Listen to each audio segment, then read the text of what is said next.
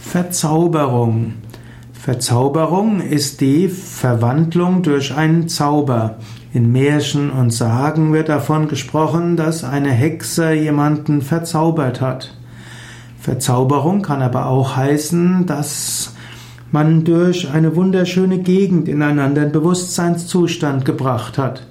Auch kann man von Verzauberung sprechen, wenn jemand von einer Frau zum Beispiel sehr bezaubert wird. Man kann auch davon sprechen, dass die Musik einen verzaubert, dass die Schönheit einen verzaubert.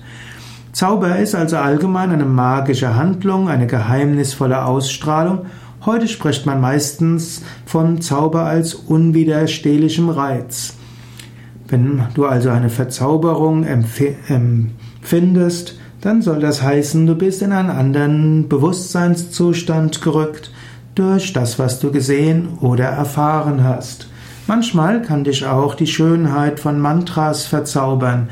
Manchmal kann dich die Schönheit eines Liedes verzaubern.